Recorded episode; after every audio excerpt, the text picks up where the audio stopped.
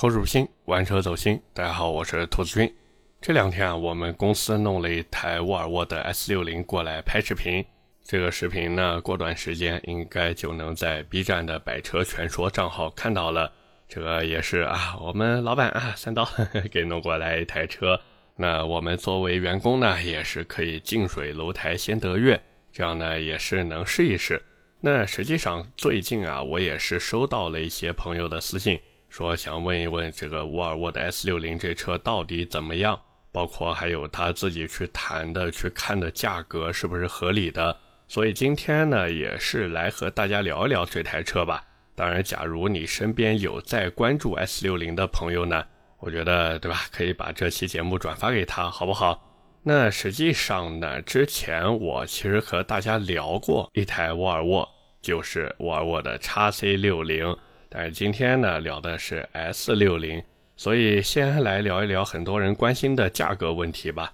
实际上呢，沃尔沃现在的优惠确实不小，像目前主销的这个 S 六零 B 四智逸豪华版呀，指导价三十点六九万，优惠呢大概能在八万这样，裸车算下来，对吧？你要算八万优惠，那就是二十二万六千九。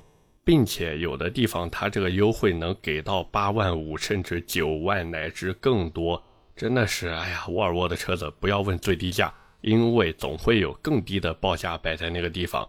但是呢，这里也是要提醒一下各位，就是沃尔沃，如果我没记错的话，他们其实是有经销商区域保护的，所以假如你真的想买这车的话呢，基本上只能去当地的 4S 店里面斗智斗勇。你说通过这个二网啊，还有一些对吧？这种渠道商，然后帮你拿车，我们且不说最终的一个价格是不是能比你在当地问的低，关键是他能不能拿到车，其实真的都不好说。当然呢，撇开这个区域保护不谈，实际上现在很多人想买沃尔沃的一个关键点就是这台 S60 啊，它关键点是什么？可能有朋友脑子里面第一反应估计是什么安全之类的，是吗？其实并不是，而是便宜且装逼。可能有朋友听到这会想，兔子这车便宜我是知道的，可是这车装逼怎么装呢？哎，这就是你有所不知了。各位想想看啊，假如你拿着 S 六零的预算，你花着差不多的钱，如果去买 BBA 的话，你能买到什么？那答案其实很简单嘛，奥迪那边 A 三或者 Q 三，奔驰就是 A 级或者 GLA。宝马那边一系或者叉一，对不对？那你要是来买沃尔沃呢？这 S 六零对吧？看着多大气，并且屁股后面写的还是 S 六零，这人家一想，叉 C 六零是一个挺大的 SUV，这 S 六零同样是六零，那基本上就是一个档次的东西嘛。而且买了这车以后呢，还能顺带吹一吹自己这追求车辆安全、崇尚环保，这个逼不就装上了吗？反正人嘴两张皮，这个话怎么说还不是由自己吗？毕竟谁都不愿意让别人觉得自己过得不好，但是有时候呢又害怕别人觉得自己过得太好。那这时候沃尔沃 S60 反而是一个更加合适的选择，因为这台车它给了很多消费者一个下单的理由，或者说一个下单的借口，就是让他们既没有花太多的钱，又满足了自己的一个需求。而且买沃尔沃还不会像买凯迪拉克那样被人说是啥什么洗浴小王子，对不对？也不会像你拿着差不多钱去买捷豹，然后人家还会问你，哎，你这是不是以后想开修理厂啊？并且呢，官方之前在宣传的时候，还有意无意的把车主形象在往高收入、高素质、高学历的身份上面去靠。各位看看沃尔沃最近拍的那些广告，对吧？这个代言人找的又是高圆圆，对吧？我记得之前是高圆圆。然后后来还找了法外狂徒张三啊，不不，罗翔罗翔，罗翔说刑法那个罗翔，反正打造的就是这种知性，然后再加上怎么说呢，就是那种高级知识分子的那种感觉吧。实际上这个东西在正常人看来就是有些吹牛逼的成分，但是各位注意了，有些人他还真就信了，他会觉得我买了 S 六零以后，哪怕我从事的不是这类职业。但是呢，起码也能装一装这种三高人群啊，就是高收入、高素质、高学历的三高人群。这种感觉其实有点像什么呢？就有点像我们小时候呀，有些孩子呢，他就喜欢去找那些学习成绩好的小朋友玩，然后呢还美其名曰啊，我妈妈讲了，这个要多跟好学生一起玩，我们要互相进步啊，我们要比谁的学习好。我不知道各位愿不愿意跟这种小朋友玩哈，反正我小时候碰到这种人，我都忍不住想打他。当然这个扯远了啊。实际上呢，沃尔沃现在的卖点，各位也都明白。第一个呢，就是车子里面没什么味道。你要是带孩子呀，或者自己用，最起码第一感觉还是，嗯，还是蛮健康的啊，不会像凯迪拉克那种车子，对吧？但是新车味道真的很大。就我自己那台 CT 六，我为了散味儿，真的是连开了一个多月的窗户才把味道给散掉。那沃尔沃是什么？沃尔沃属于哪怕你新车坐进去。你提车第一天，你把那个膜刚刚撕完，你坐进去你都闻不到什么味儿，所以这一点其实真的吸引了很多人去下单。那第二个卖点就是我刚才说的实惠，你想想看，你进 4S 店问价，人家销售张口就是八万的优惠，这你受得了吗？你肯定受不了的呀。第三个呢，就是所谓的安全性，哪怕说同级别的车型，它的安全指数或者说安全性跟沃尔沃 S60 差不多。但是沃尔沃已经把“安全”这两个字怎么说呢？快成了它的一个标签了。那很多人一看，想一想，哎呀，我花这二十来万买个车子，那我是选这个呢，还是选那个出门啊要我开车戴头盔的呢？那正常人肯定知道怎么选嘛，对不对？但是问题就来了，为什么看起来哪哪都还行的沃尔沃 S60？因为大家看嘛，它的这个外形也好，内饰也好，对吧？包括配置，其实还行啊，还行。但是它的销量就是不怎么样呢。其实我也是简单的分析了一下。第一个呢，如果单从车辆的实际产品力上去看的话，沃尔沃 S60 我觉得是差点意思的。各位其实可以看看经常和沃尔沃进行对比的凯迪拉克，那两个牌子同样都是二线豪华品牌，人家凯迪拉克现在全系都是 2.0T 高功发动机，虽然说现在这个 LSY 机头啊。不管是动力啊，还是扭矩啊，其实都是有所下降的，至少比以前的 LTG 是弱了很多。但是，但是，但是，各位，这个机头再怎么弱，也比沃尔沃的 B3 和 B4 机头要好吧？可能有朋友会说，哎，不对啊，兔子，这个 S60 是有高功率 B5 版本的。嗯，是的，而且那颗二百五十多马力的发动机，整体的动力表现确实很不错，包括那个 B5 版本的车子呀，配置什么的都挺全。可是价格呢，对吧？价格呢，指导价直接干到三十八万四千九啊！哪怕算上优惠，落地也要三十小几万。那人家 CT 五多少钱呢？CT 四有多少钱呢？况且我有这三十小几万的预算，我干嘛不去买三系 A C R 或者奔驰 C 级呢？我过来买你沃尔沃图啥？我图个吉利嘛。那第二个，有人说这车卖不好是因为什么？车子不够长呀，屏幕不够大呀，内饰不够豪华呀？我觉得这不是核心点。实际上，沃尔沃它这个内饰的豪华氛围营造啊，我觉得还真的不错。它的这个内饰属于怎么说呢？就有点像现在大家去装修，好多年轻人啊，你看他花了几十万，但是那个房子装出来就跟毛坯房一样，就什么现代简约、意式轻奢什么的啊，那就是简简单单的。但是你说这不是另一种豪华吗？其实它也是一种豪华，对不对？实际上这车最大的核心点或者问题点是什么？是它是一个前驱车，但是后排的地台啊，愣是有一个迷之凸起。要知道，大多数人他对于后驱车，如果说后排有一个地台凸起，他是能接受的，因为他知道这东西对吧，要有地方去放传动轴嘛。那这个 S60 它是一个前驱车，所以我就想问问沃尔沃，你这个迷之凸起到底图个啥嘛？你不要跟我扯什么安全性之类的，人家纯平地台的车子也没说不能保证安全性，对不对？要知道，很多人他买车呀是想要带全家出行的，所以他们对于后排地台啊是不是纯平，其实是非常的介意的，因为这个决定了他这台车到底能坐几个人，这后排的三个人能不能舒舒服服的坐在那边，这个其实是很重要的。各位想想看啊，不管是你开着车带着老婆孩子后面坐丈母娘还是老丈人，或者说你开着车对吧，老婆孩子你爸你妈。你这五个人你得塞进去吧，是不是？那谁坐中间呢？让孩子坐中间吗？不可能呀，因为孩子是要坐儿童座椅的。那假如说有朋友装过儿童座椅的，应该就知道这个东西装完以后非常的占位子，对不对？所以这个后排地台凸起真的就是谁坐中间谁难受。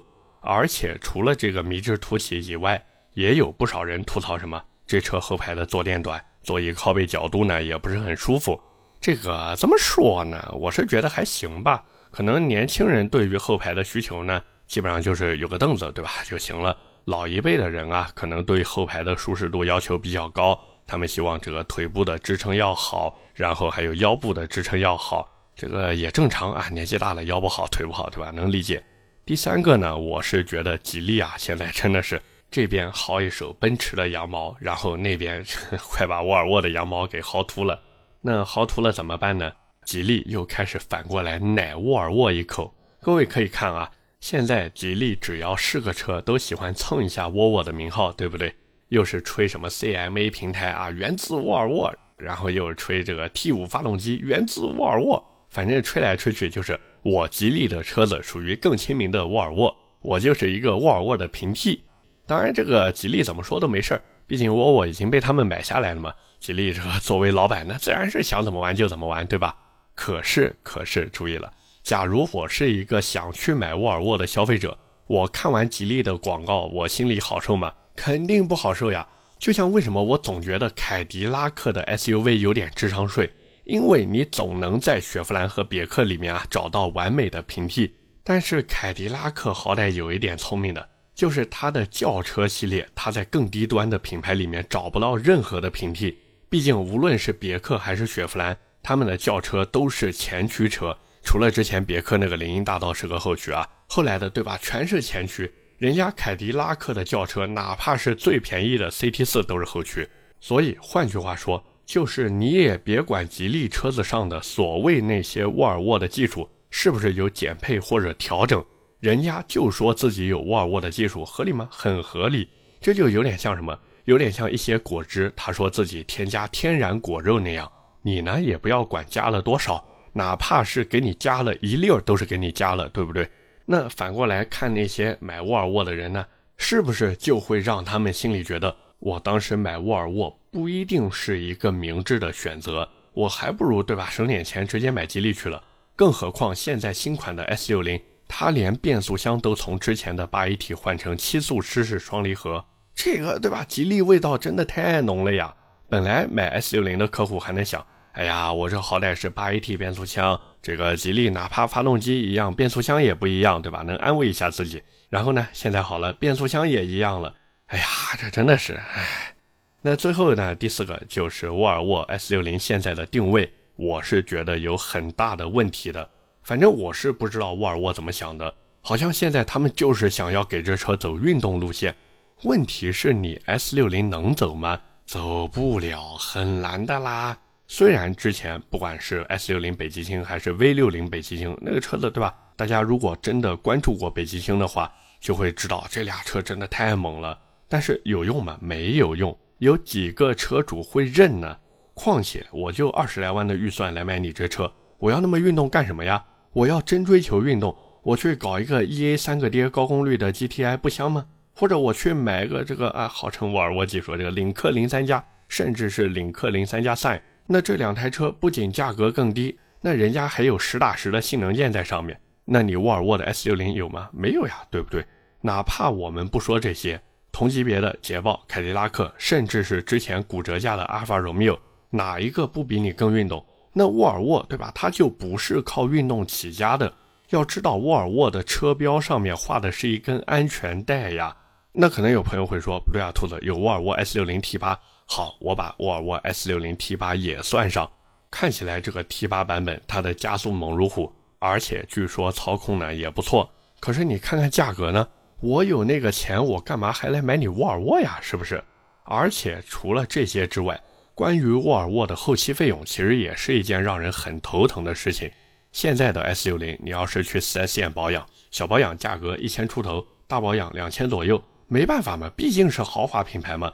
转头你再看看修车的价格，哇，这真的是虽然之前降过价了，但是假如你真的去修一下，我跟你说，你看看那个价格单，你依旧会惊呼他妈的怎么价格那么贵？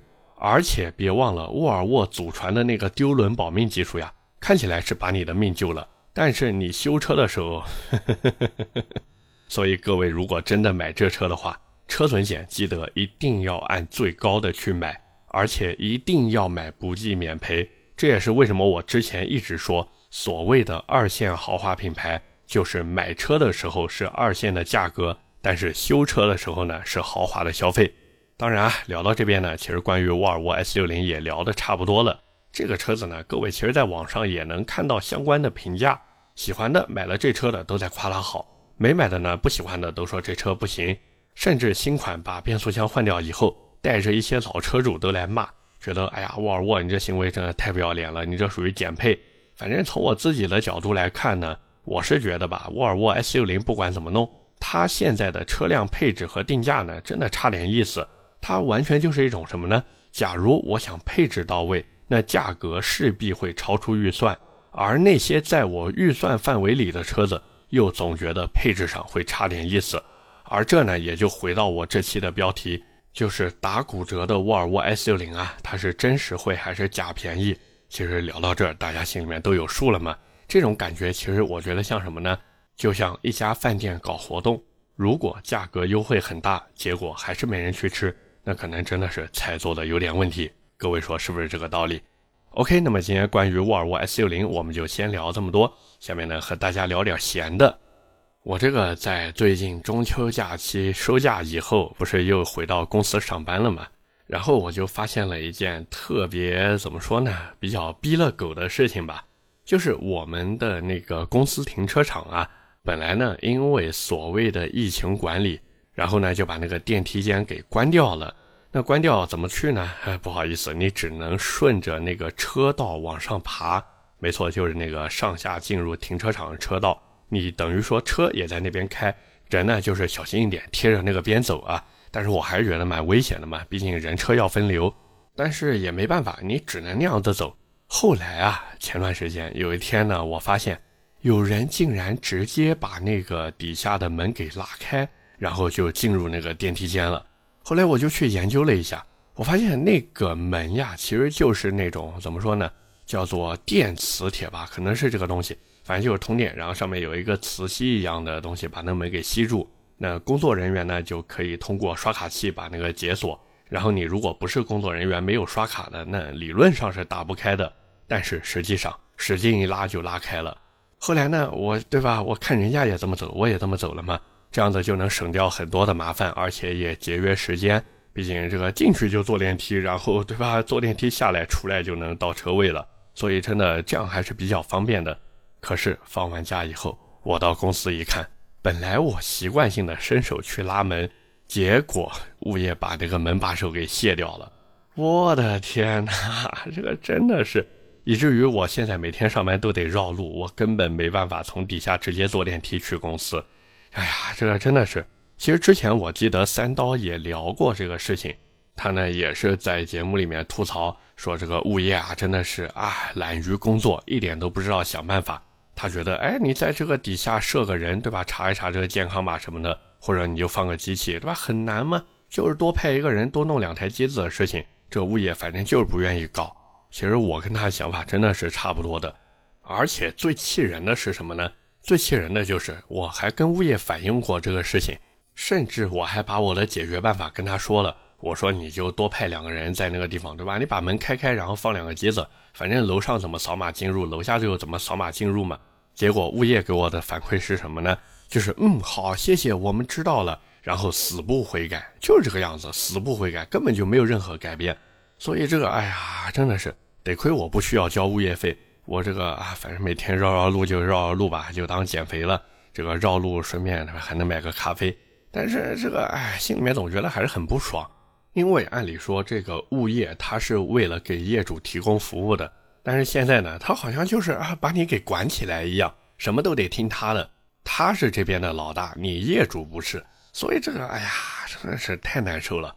包括我自己的车位，因为我的车位是在最里面，就是需要下了停车场以后右拐，然后直走，再右拐，然后直走，左拐，然后直走，再左拐，一路开到头。等于我是最最最里面的那个车位，因为我当时想说，这个对吧？这么偏僻的地方，我反正多走几步路没事这个万一车位哪天被占了，这个很麻烦。结果万万没想到，我的车位也是经常被占。哎，大家不要看三刀那个临近电梯口的位置啊，容易被占，我这个也是非常容易被占的。为什么呢？后来我发现了，因为我的那个车位面前啊，就是一个人行的出入口。有的人呢，他开到这边来，他也不会走，反正就一路绕。绕了以后呢，发现嗯，这边有一个出入口嘛，那就索性就近找一个位置一停。那像我每次去公司呢，虽然说不会像三刀那个样子啊，这个基本上都是中午才来，但是有时候架不住我要出去探店啊，对吧？给大家试试车，问问行情，所以这就容易出现什么呢？我中午屁颠屁颠的探完店啊，回到公司停车场，结果发现我的车位被人占了，而且之前还发生过一件特别特别让人无语的事情，就是有一个人他把我的车位占了，然后物业联系他呢，他说是另外一个人把他的车位占了，所以他要占我的车位。结果呢，物业那边给出了解决方案是让我再停到别人的车位上面去。哎呀，我真的是佩服他们的这个逻辑思维能力，真的。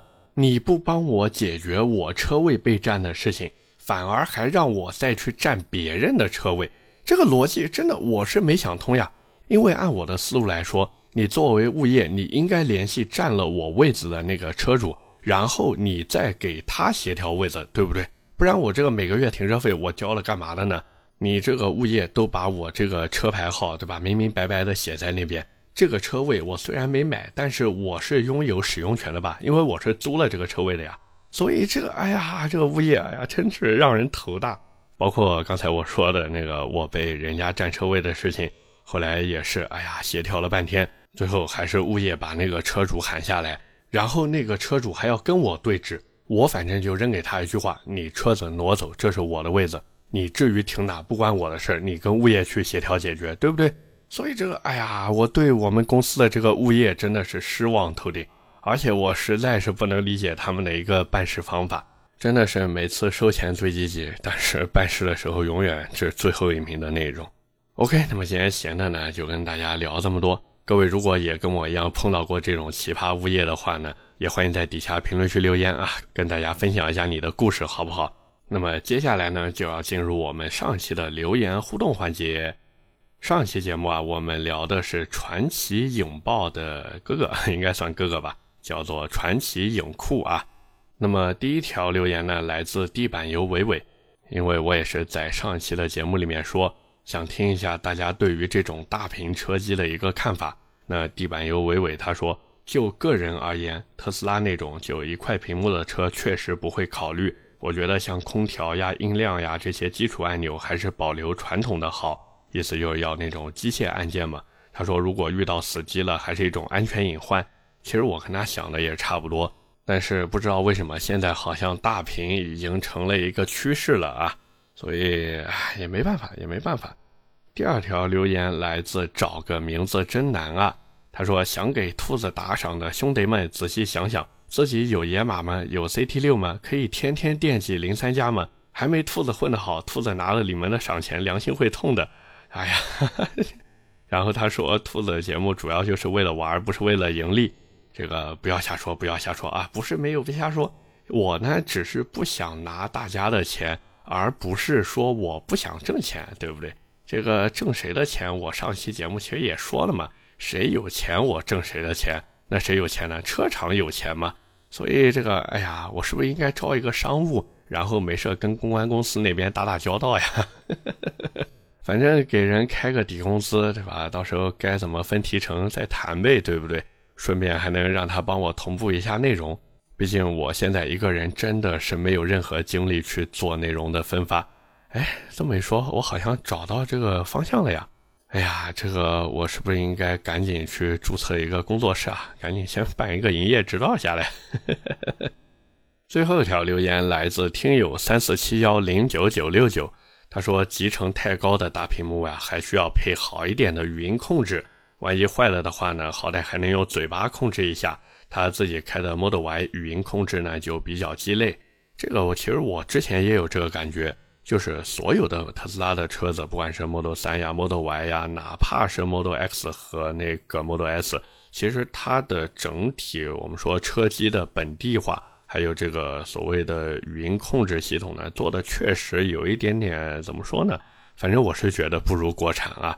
但是也不可否认的一点是什么呢？就是特斯拉的那个菜单层级做的，就怎么说呢？它就那个设计理念啊，我们说这一级菜单、二级菜单这个理念，其实我觉得跟苹果还是有点像的。它的交互系统做的非常直观，这一点我还是比较喜欢的。那反观现在一些国产车，不管是新能源还是燃油车，他们那个车机的层级菜单，对吧？又是一级菜单，又是主界面，又是二级菜单、三级菜单。这个我说句不好听的，可能你只是想调节一下这个氛围灯的亮度，结果真的点来点去，点来点去，先点这边，再点那边，然后点错了啊，再返回，然后再点这个，然后就一个一个找，一个一个找，结果就为了调这个找五分钟。所以，哎，相比之下，特斯拉的这个 UI 交互系统设计的呢，确实有人家的可取之处，但是这语音控制是真的 差点意思啊，差点意思。OK，那么以上就是我们今天这期节目的全部内容了，也是感谢各位的收听和陪伴。我的节目会在每周二和每周四更新，点赞、评论、转发是对我最大的支持。各位如果还有什么想听的车或者想聊的话题，也欢迎在下方评论区留言。我们下期节目接着聊，拜了个拜。